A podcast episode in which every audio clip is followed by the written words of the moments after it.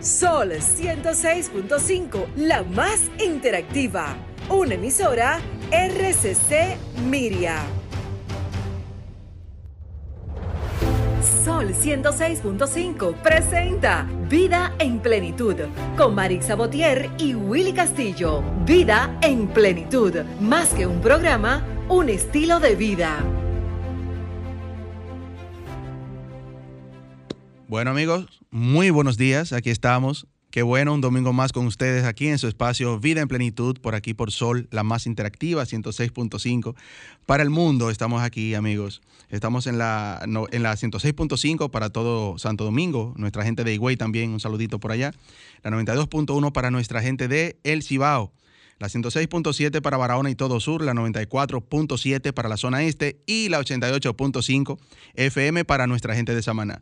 También estamos en tiempo real a través de la www.solfm.com para el mundo y en cabina en el 809-540-1065, 809-1065 desde el interior sin cargos y 1833-610-1065, nuestra línea internacional. Yo soy Willy Castillo, un placer estar aquí con ustedes, eh, con todos nuestros amigos. Michael, buenos días. Nuestro máster, eh, Maritza hoy no pudo estar con nosotros, compromisos laborales, eh, pero ya el próximo sábado. De hecho, antes que se me olvide, Michael, el próximo, eh, el próximo domingo celebramos nuestro cuarto aniversario de Vida en Plenitud aquí en Sol, la más interactiva. Así que vamos a celebrar ese día, Michael. Vamos a celebrar no solamente nosotros aquí en cabina, sino también con ustedes. Le vamos a traer sorpresas, regalos a nuestros, a nuestros amigos oyentes. Así que muy atentos síganos para que el próximo domingo estén pendientes a sintonizarnos y llamarnos aquí. Así que anoten desde ahora al 809-540-1065 que traeremos un programa bien bonito, bien especial, con, invitados especiales también para ese día. Celebrar cuatro años ya ininterrumpido aquí en el aire. Así que bueno, eh, nada, un saludo para Marisa donde esté, que está escuchando el programa ahora mismo. Eh, no olvides incluir en tu desayuno, almuerzo, merienda o cena recuerda que nunca te puede faltar el salami, salami Indubeca, porque Indubeca es orgullo dominicano. Señores, hoy tendremos un programa bien especial, un programa con un tema muy interesante para todos. Hoy tendremos con nosotros a la doctora Betsaida Correa. Ella es neuropsicóloga, médico integral del niño. Y vamos a hablar con ella sobre ese tema tan importante que es la familia. Pero no solo la familia, sino la familia y esos cambios y conflictos que ocurren en la familia. Todo eso lo haremos, pero luego de nuestro minuto de plenitud. Nuestro minuto de plenitud es gracias a Ranton Fiesta. Si tienes una boda, un cumpleaños o cualquier actividad social, llama a Ranton Fiesta. Estamos ubicados en la calle Rómulo Betancourt, número 517, Mirador Norte, 809-537-2707. Ranton Fiesta. Amigos, nuestro minuto de plenitud de hoy es a propósito del tema que, tendremos con la, con la doctora eh, sobre la familia y los cambios y conflictos. Dice que los problemas y los conflictos forman parte inevitable de la vida y de la convivencia. Lo importante es nuestra actitud al asumirlos y nuestra habilidad para resolverlos. Nos vamos a una breve pausa y regresamos. Escuchas Vida en Plenitud con Marix Sabotier y Willy Castillo.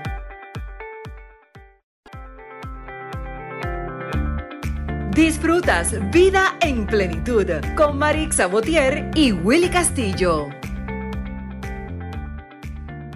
Ya estamos aquí de regreso, amigos, en su espacio Vida en Plenitud y estamos ya con nuestra invitada de hoy. Ella es eh, la doctora Besada Correa, pero yo quiero hablar un poquito de, la doctora primero. Tengo aquí, es un, currículum completo, señores. No es, porque uno dice, Michael, la doctora Besada Correa, y uno dice, ok, oye, Michael, médico integral del niño,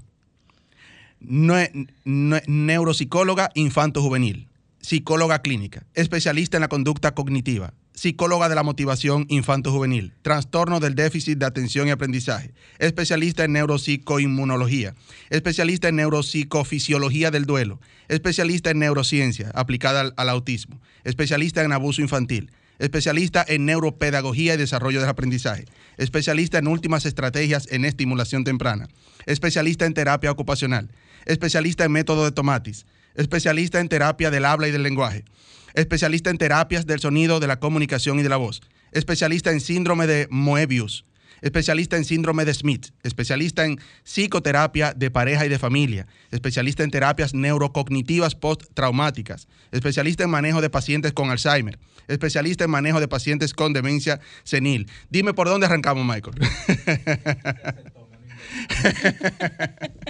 Buenos días, Besaida. Bienvenida al programa. Buenos días, Willy. Tú sabes que eso es, eso es vergonzoso todo eso.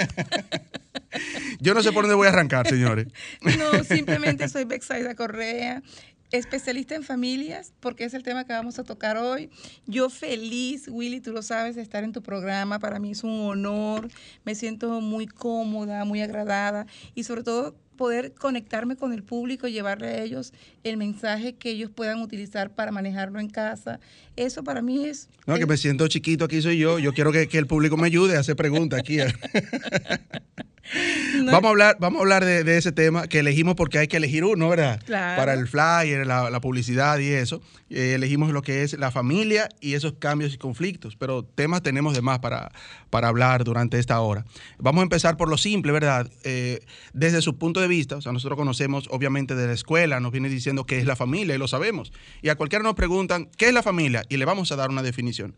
Pero quizás no sea la misma mi definición de qué es la familia como la suya, con, con, esa preparación que tiene al respecto, qué es la familia desde su punto de vista eh, como neuropsicóloga y como con doctorado en, en, familia y eso. Pero fíjate, Willy, la familia sigue siendo el, el, concepto que todos hemos aprendido desde el colegio. Es el núcleo fundamental de la sociedad. En mi especialidad, la familia es mucho más que eso. La familia es la base fundamental del ser humano sus estructuras, cómo la, cómo la definimos, cómo la formamos, cómo la desarrollamos, qué elementos agregamos a la familia, cuáles son esos cambios a medida que vamos desarrollando el núcleo familiar, eh, el padre, la madre, un hijo, dos hijos, tres hijos, y también en situaciones adversas quizás puedan unirse muchos más miembros, sobre todo en este tema, en este tema de la pandemia, ya no es la madre, el padre y los, y los hijos. También ha llegado que si un primo, que si eh, los abuelitos, un hermano, por situaciones económicas pues no han podido eh, saldar algunas, algunos pagos, algunas cosas, y los adoptamos y se unen a ese miembro de la familia. Pero la familia sigue siendo lo mismo, es el núcleo fundamental de la sociedad y la base fundamental de todo ser humano. Pero te sabes, Aida, algo, un punto muy importante, de que cuando vemos la familia en los libros eh, educativos, cuando vemos la familia en una definición, vemos algo muy bonito. Obviamente, la familia es eh, lo más bonito que hay, pero se han presentado eh, tanta, tanta, tantos cambios a través del tiempo de cómo funcionan hoy en día entonces las familias. Siguen siendo, ok, la definición de familia sigue siendo la misma, pero el funcionamiento de una familia, la clave de la familia ahora mismo, ha variado mucho en cuanto a los cambios que han venido, no solamente con la pandemia, sino a través de los años. O sea, cómo funciona hoy en día una familia, o cómo debe funcionar hoy en día una familia. Sí, vamos a hablar de las familias modernas. Correcto. Que son las familias de hoy en día, ¿verdad? Sí, es cierto, Willy, tu pregunta es muy asertiva han habido muchos cambios. Si vamos a los a los las épocas de tu familia, hace unos años atrás, mi familia hace unos años atrás, vemos que hay unos cambios muy pero muy notables. Comenzamos por el cambio de la jerarquía. Papá hablaba antes y papá hablaba. Era una voz que se respetaba. Y si papá estaba en el trabajo y no estaba en casa, hablaba mamá y esa voz se respetaba, porque había una jerarquía marcada. Sí, es cierto. Entonces, esa jerarquía ya se ha desvanecido. Los roles ya están difusos. No son los mismos, no se manejan de la misma manera. Y los principios y los valores también se han perdido. Cuando hablamos de principios y valores, a veces los padres, Dios mío, piensan que es un régimen, que es, que es tener al, al, al hijo eh, alineadito, sin ningún tipo de, de, conducta que no sea apropiada ni que sea aprobada por los padres. No, cuando hablamos de, de principios y valores, hablamos de honestidad, de cosas sencillas, pero que son básicas y fundamentales para, la, para el hogar. Hablamos de, de, honestidad, hablamos de respeto, de responsabilidad, de, de, eh, de ser empáticos. cuando, cuando hay una situación, sentir que tú necesitas el soporte y que yo soy tu hermano o soy tu hijo y debo apoyarte en ese momento difícil por, por el que estás atravesando. También se habla de la armonía.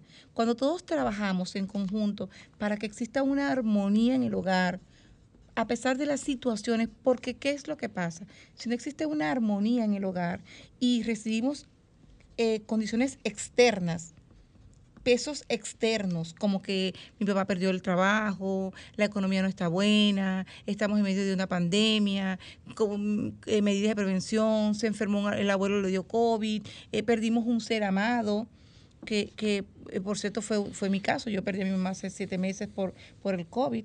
Entonces, si todo eso se suma y no existe una armonía en el hogar, entonces pasamos a tener una familia con un nivel de estrés extremo. Además de eso, los padres en, estos, en estas familias modernas se deben esforzar por cubrir las necesidades básicas del hogar. Debe existir la comida, debe existir un techo, el abrigo, lo fundamental y debe existir la salud. Es lo fundamental en el hogar. Si el padre se esfuerza y la madre se esfuerza para que la familia tenga esto, pues las cosas se manejan de mejor manera. Pero debe ser un trabajo en común, o sea, en común acuerdo con los padres. Es vital y es importante también que exista la calidez afectiva en el hogar, que se le demuestre. Es, yo sé que no es fácil para muchas personas expresar el afecto, pero deben esforzarse. Porque qué bueno es que tú te levantes y que te den una sonrisa. Buenos días, mi amor, ¿cómo amaneciste? Claro. Qué bueno tenerte. Un día más de vida. ¿Cuánto te quiero? O que llegues de trabajar cansado, de un día difícil, de, un tapón eh, muy, muy fuerte, de, hacer muchas diligencias fuera, pero cuando llegas a la casa recibes ese amor y esa calidez que te reconforta y te hace pensar, no, vale la pena eh, lo que estoy haciendo, vale la pena luchar. Es importante que los padres tomen en cuenta esa parte afectiva, el tiempo que están juntos, también que sea de calidad, porque puedes tener tiempo juntos, pero no puede ser tiempo de calidad. Entonces, eso también es muy importante. Y la conexión que exista, Dios mío, sí es bien cierto que la tecnología tiene sus beneficios extraordinarios, extraordinarios, sobre todo ahora en tiempo de pandemia, los niños estudian mediante la tecnología, con clases virtuales. Los padres pueden trabajar desde casa y supervisar a sus hijos gracias a la tecnología. Los niños pueden investigar, pueden avanzar en sus estudios gracias a la tecnología. Son muchos los beneficios que existen con la tecnología, pero también no darle un mal uso y los padres estar, estar pendientes de que, cómo sus hijos la utilizan, eso también es importante porque a veces la, la tecnología puede separar, puede distanciar a la familia porque tienden a aislarse. Que lo ha hecho realmente. Que lo ha hecho, sí. Pero eh, un punto, eh, antes de seguir en esa parte ahí, eh, y es que ha mencionado unos pilares importantes para poder mantener una familia fuerte, ¿verdad?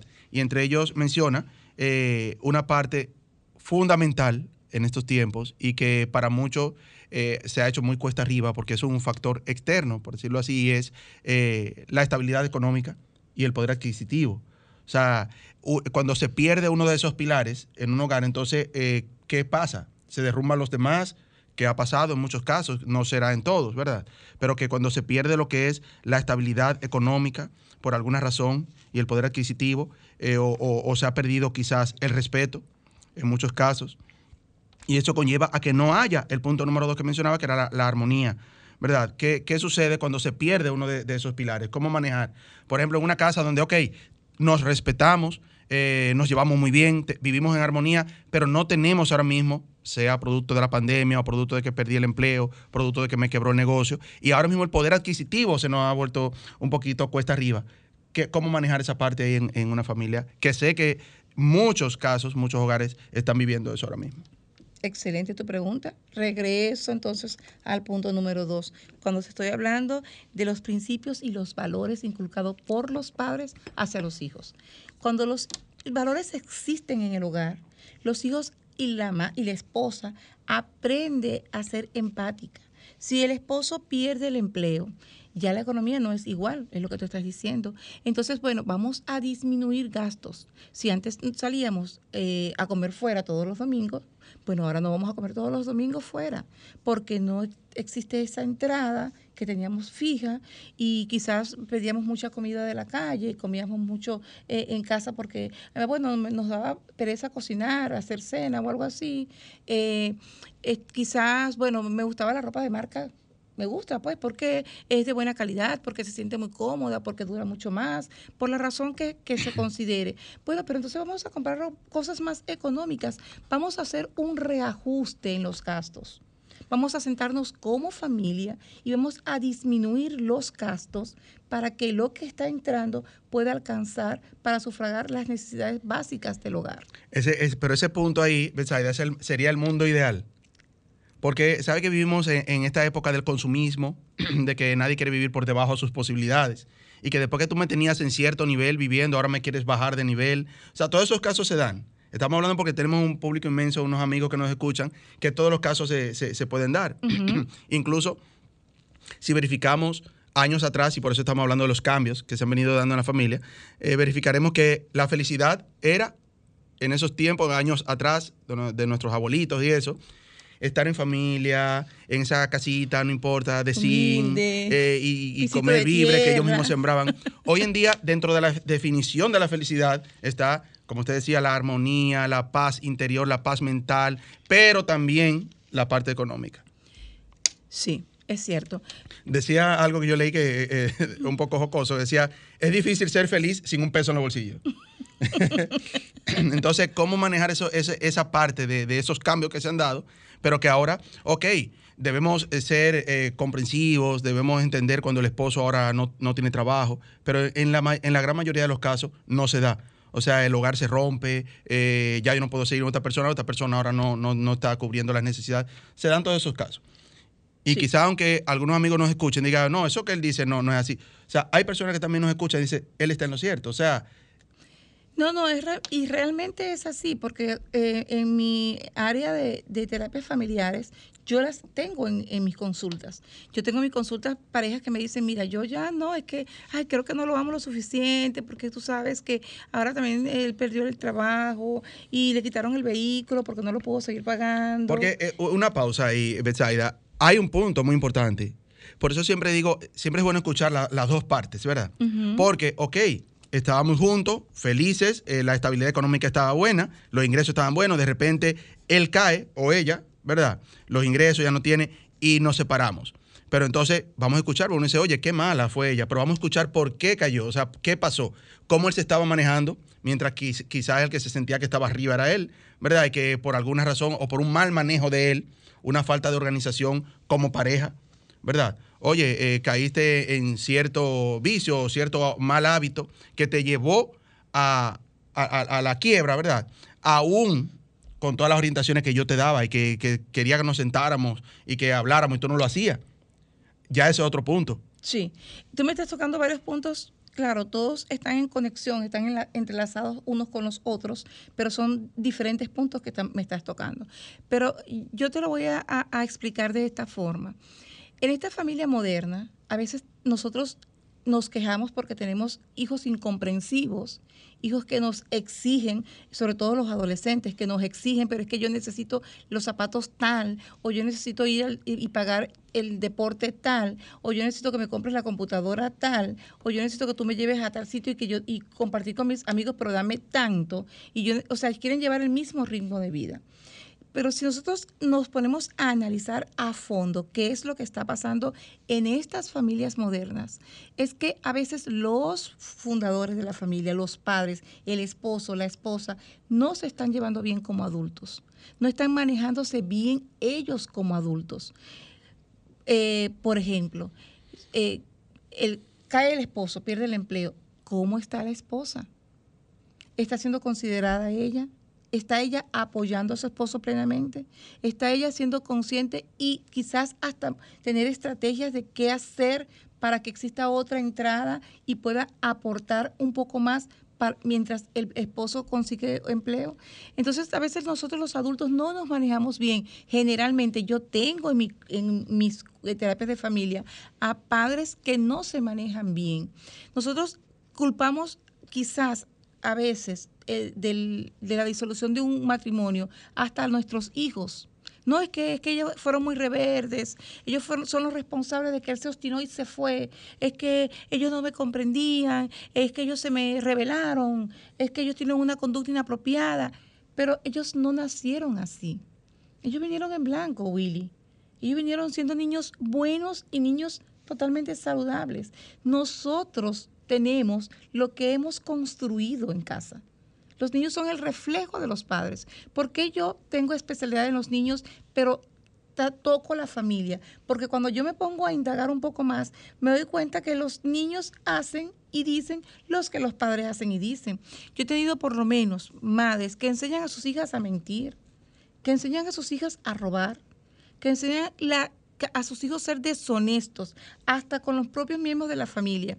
Yo tuve un caso de una madre que le decía a su niña, porque bueno, a ella le molestaba mucho el calor, pero el señor tenía que trabajar muy fuerte hasta tarde horas de la noche, incluyendo los fines de semana, para poder, para cubrir los gastos del hogar pero ella quería tener el aire acondicionado encendido, pues todos los días, porque ella este, sentía mucho calor. Entonces, pero vamos a llamar al técnico para que le haga mantenimiento. Dile tú a tu papá que llame al técnico y que nos enseñe cómo encender el aire sin el control, porque él lo esconde para usar todo el día el aire acondicionado y lo apagamos antes de que él llegue. para que él no se dé cuenta que usamos el aire acondicionado.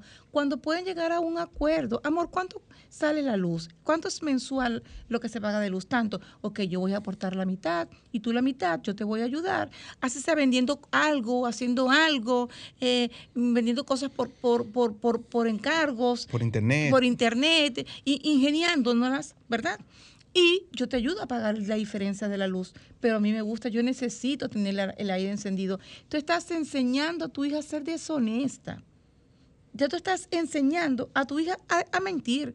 Y he tenido padres que mienten. Yo he tenido incluso padres que me mienten a mí que yo solamente digo, no, pero es que debe ser que, que a lo mejor tiene un summa cum laude, una cosa así, es summa cum laude en el área de, manejo de, la personalidad o, de la conducta humana. Y quizás por eso ella piensa que me puede manejar a mí, que me mienten descaradamente delante de sus hijos. Y incluso le escriben a sus hijos mensajes que me digan cosas a mí para que les suaviza el camino para cuando ella me tenga que decir algo, pues ya todo está preparado. Entonces es muy difícil cuando tú tienes a padres que inducen a sus hijos a ser deshonestos, a robar, a mentir, a manejar el tema incluso de la pornografía por, por, la, por, por el manejo eh, de, la, de, de, de, esta, de la tecnología, eh, cuando tú le, le, apruebas que no, no es malo tener amigos en Facebook y conectarte con todos ellos, y cuando tú descuidas muchas cosas y apruebas muchas cosas, ¿verdad? Entonces no es fácil que tú exijas y después pidas una conducta eh, que, sea, que sea realmente la conducta aprobada por, por, por, la familia. Además de esto, se suma también que los padres tienden a decir que los, niños son malos, que es que tú no eres igual que mi primo, mi primo es un ingeniero que se graduó con la nota tal. Entonces tú eres un mal muchacho porque tú empiezan a etiquetar a los, a los hijos y esto afecta psicoemocionalmente a sus hijos y ellos tienden a tener depresión, baja autoestima, se aíslan más de la familia y ahí es donde comienzan los problemas serios, porque empiezan a ser familias disfuncionales y también incluso entra hasta la violencia en la familia. ¿Qué es la violencia intrafamiliar? Tú empiezas a maltratar a tu hijo porque entonces tu hijo te respondió, porque tu hijo se muestra desafiante, oposicionista, negativista. Pero ¿cómo eres tú como madre?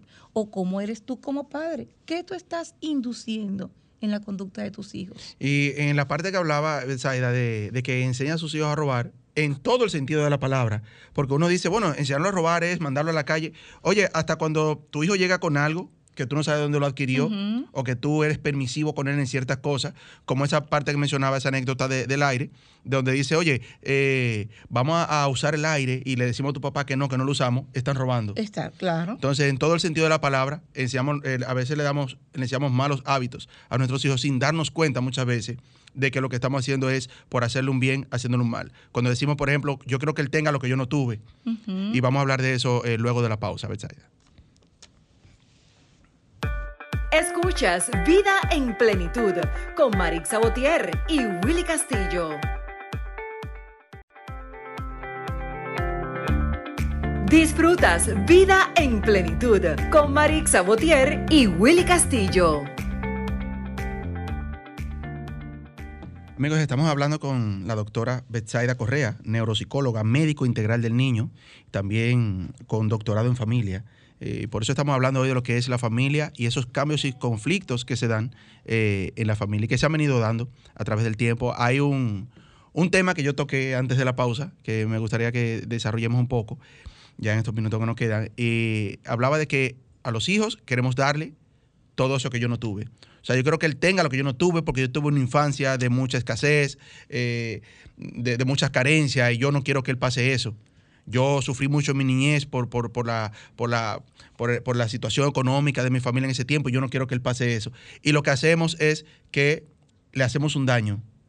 Y me corrobora o no sé si usted me dice si es así. Literalmente.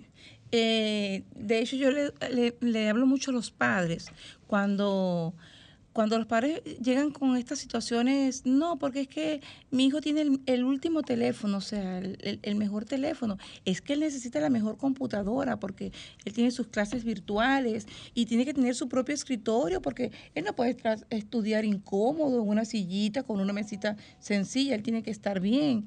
Y eh, pero yo le exijo a él que él tiene que portarse bien y debe hacer tal cosa si él quiere que yo le compre tal teléfono.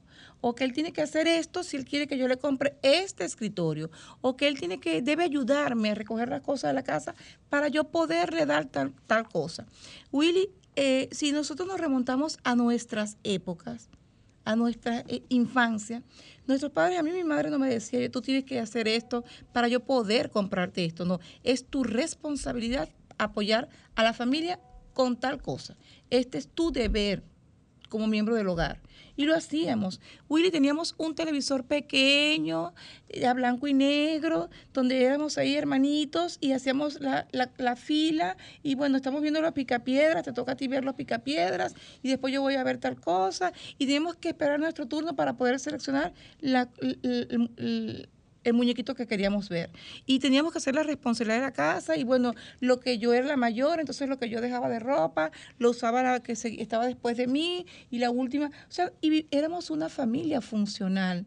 ¿Y qué, qué se obtiene al final? Hijos que son trabajadores, emprendedores, y hijos que estudian, hijos que valoran. Que saben el valor de las cosas. Que saben, que valoran las cosas. Ahora mismo le compramos el iPhone 11 al niño y él no sabe cuánto nos costó ni cuál sacrificio, sino yo quiero que lo tenga porque los amiguitos del colegio tienen celulares y es bueno que él tenga su celular último modelo para que vean que, que él es hijo de... Y de... que está al mismo nivel que ellos. Sí. Y bueno, como él me está botando la basura, entonces en el zafacón, entonces él no lo negociamos. Si nos, nos ponemos a analizar, estamos cri criando sicarios. Porque ¿qué es un sicario? Alguien que tú tienes que pagarle para que te haga algo. O sea, eso es lo que estamos haciendo. Sí. Estamos creando sicarios. Y además este tema de que nosotros tenemos que darle a nuestros hijos, entonces se, eh, hacemos que ellos se sientan sobremerecedores. No, yo me merezco que ella me compre el teléfono tal o que ella me compre la ropa marca tal porque yo... Yo pasé de curso y tú no me has regalado nada. Exacto, y porque bueno, yo soy su, su único hijo y porque yo eh, pongo la basura en el zafacón como ella me lo ordena, entonces yo necesito que ella me cumpla con lo que ella me prometió.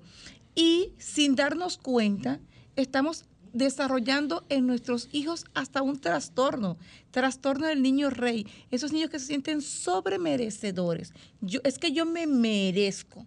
Y ellos des desarrollan, crecen, creciendo que ellos se merecen. Y cuando entonces ya pasan de la etapa de la infancia y entran en la etapa de la adolescencia y la etapa, adulta, entonces es que vienen los conflictos. Porque ¿quién quiere estar cerca de una persona que se siente sobremerecedor? Que para que tú puedas tener eh, su, su, buena compañía o para que puedas ser un buen empleado o para que pueda desarrollarse como, como eh, eh, un buen esposo, tú tienes que estarlo complaciendo constantemente porque él se siente sobremerecedor. Todas estas cosas finalmente terminan y las vemos cuando ya ellos son adultos y tienen que hacer sus propias vidas en un hogar. Así es. Así es. Ese, ese punto, Besaida, muy interesante. Porque se da muchas veces el caso de que una pareja se separa, tienen un hijo o una hija y uno de los dos se queda con, con él y quiere complacerlo, sobre todo se da mucho el caso con, con, la, con la madre, quiere complacerlo en todo para que no sienta la, la disfuncionalidad que, que viven, ¿verdad? O la ausencia afectiva. La ausencia de, de, del padre. Entonces, ¿cómo manejar esa parte? O ya como eh, en forma de recomendación o de orientación, ¿cómo manejar esa parte? Quizás a veces los padres también le, le, dan muchas, les compran muchas cosas a los niños para que, bueno, si yo le compro este carrito, yo soy bueno. Entonces yo soy un buen padre. Y como no tengo para dedicarle mucho tiempo o tiempo de calidad, entonces yo voy a suplir esto por esto y no le estamos haciendo un daño porque no estamos dando la parte que ellos los niños no saben los niños no les importa si tú le estás dando un carrito de la marca tal que te costó tanto. No ellos no entienden eso. Ellos lo único que demandan es amor. Y la, realmente lo que forma un ser humano es el amor eso es lo que forma a un ser humano. Por eso es que en la introducción del programa, cuando dimos el concepto de qué es una familia, es la base fundamental de todo ser humano.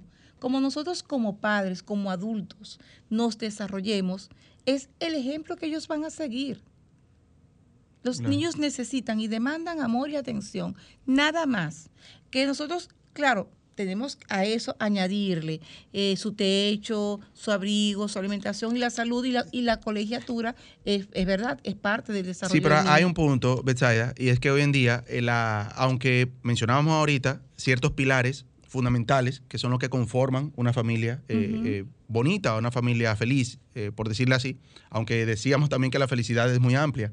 ¿verdad? Decimos una familia feliz, pero cuando desglosamos los, los, los pilares, ¿verdad? Importante que debe tener, siempre faltan algunos, que quizás eso no le tumbe la felicidad eh, al 100%, pero hay una parte muy importante que quiero eh, que toquemos, y es que las familias, muchas veces, uno de los dos, sea la mujer o el hombre, se inclinan más por una cosa eh, en, en, en, la, en la pareja. Por ejemplo, bueno, yo no, no siento ese gran amor por él, pero me tiene bien económicamente. O sea, me tiene viviendo bien, me tiene, todos esos casos se dan. Y quizás se, ha reflejado ahora en la pandemia que las parejas están más unidas, más en casa, toque de queda. Hubo unos meses donde, donde había que estar todo el mundo trancado en casa, eso es principio de, de, de, la pandemia. Y vemos que lo que hizo fue que aumentó el, el, número de divorcios sí. en el mundo. Entonces, ¿a qué se debe? Sí, sí. Eso me llegó. Estábamos muy... felices hasta que estábamos cada uno en su mundo. Sí. Eso fue un boom, ¿sabes? Que me llegó a mis terapias de familia. Porque las la esposas siempre decíamos, pero Dios mío, es que él no me dedica tiempo. Es que, y los niños también, es que él no nos dedica tiempo. Es que nosotros casi no lo vemos a él porque él siempre se la pasa en el trabajo o tiene que viajar por motivos de negocio. O entonces se quejaban por una cosa, pero la pandemia les dio, les obsequió a ellos la oportunidad de compartir en familia.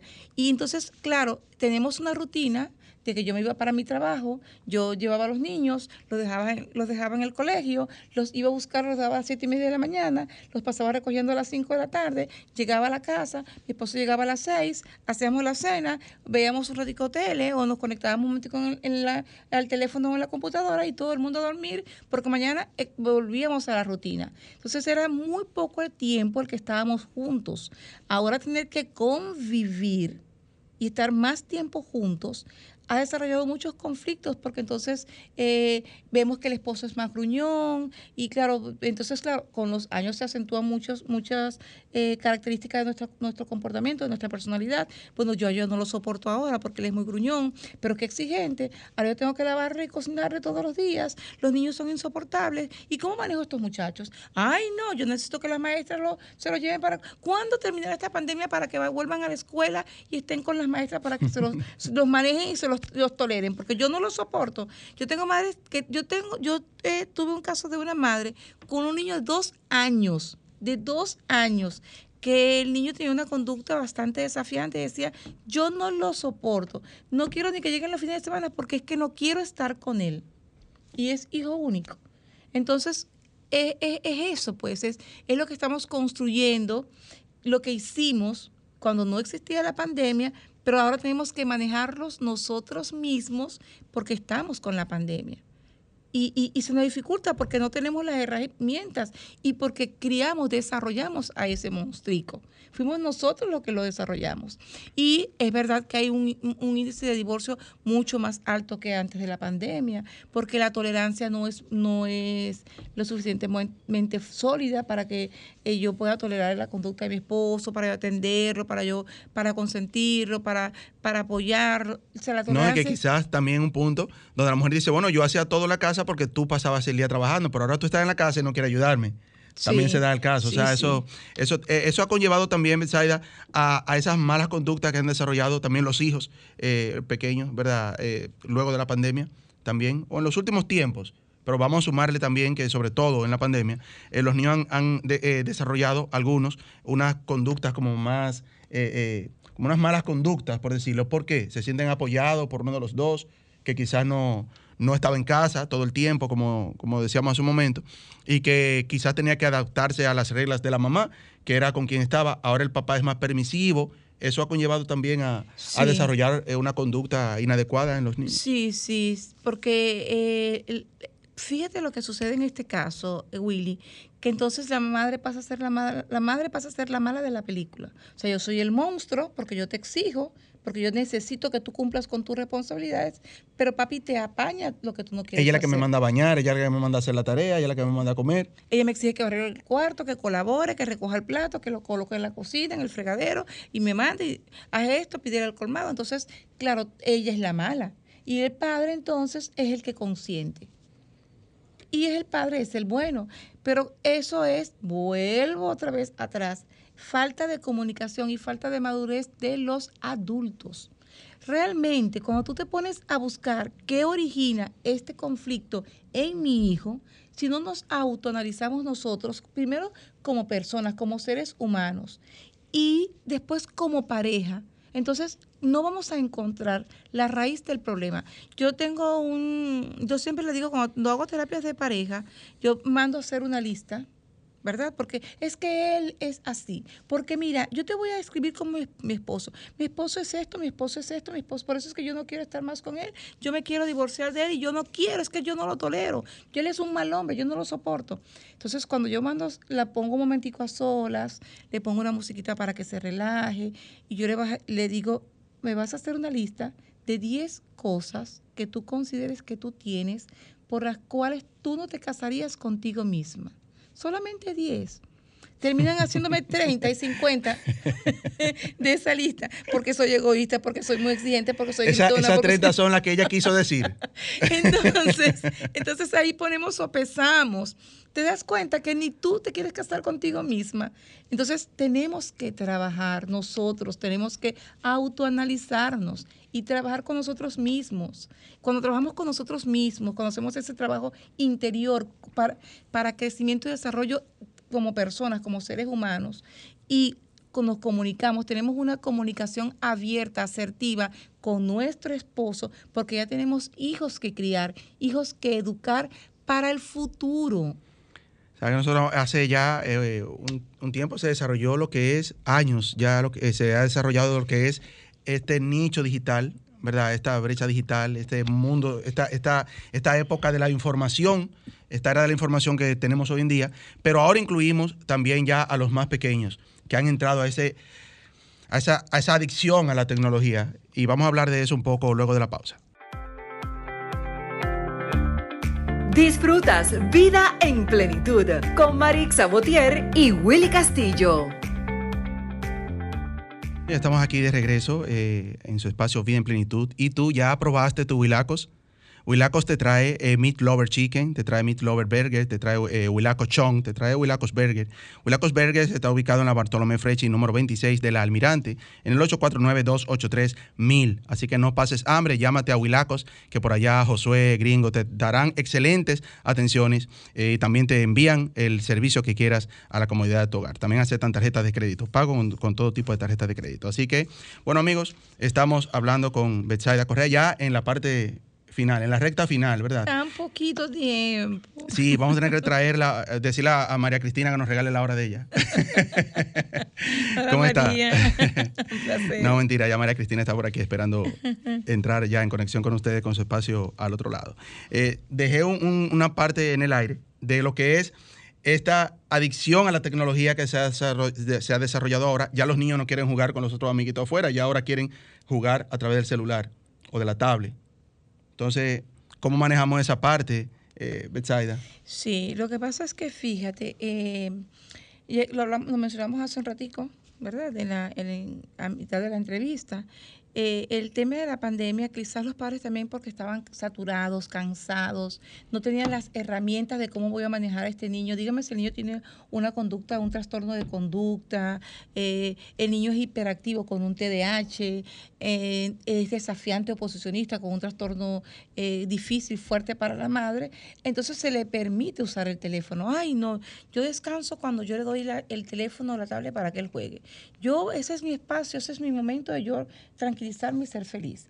Entonces, ese espacio, ese momento que tú le das, esas horas que los niños no tienen edad para manejar tanto tiempo con, con, un teléfono y, una tablet. Y además hay muchas cosas realmente recreativas que se pueden hacer en familia, pero es la parte del descanso de los padres y le entregan la tablet o se le permite que use la computadora eh, donde hay conexión con internet y donde no tenemos el tiempo para vigilar qué es lo que ellos, la información que ellos manejan.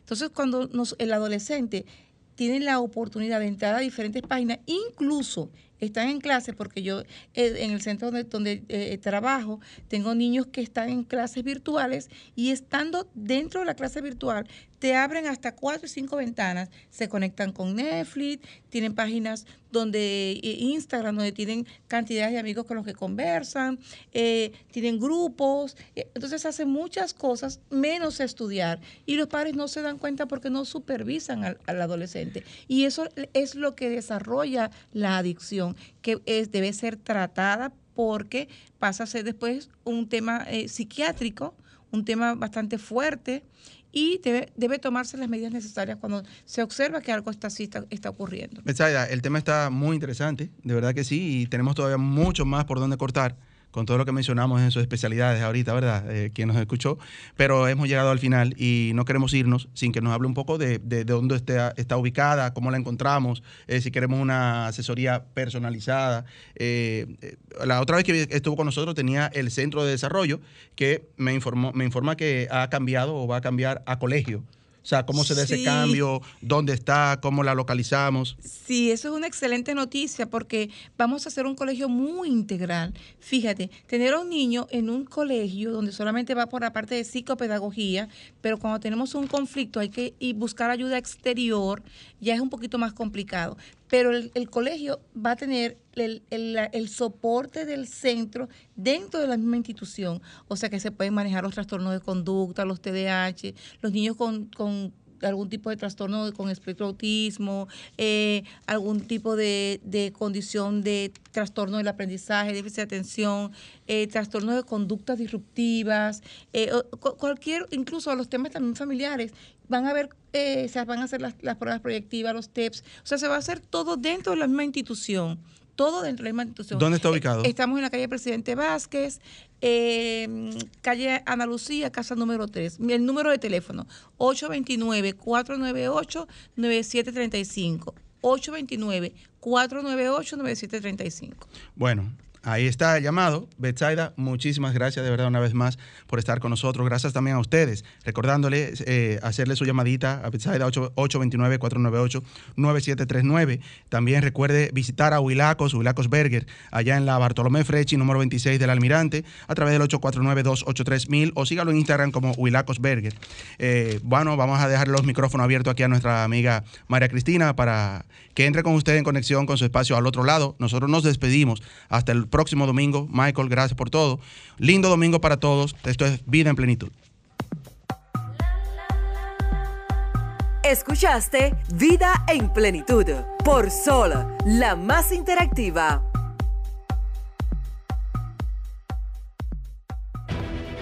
Sol 106.5, la más interactiva. Una emisora RCC Miria.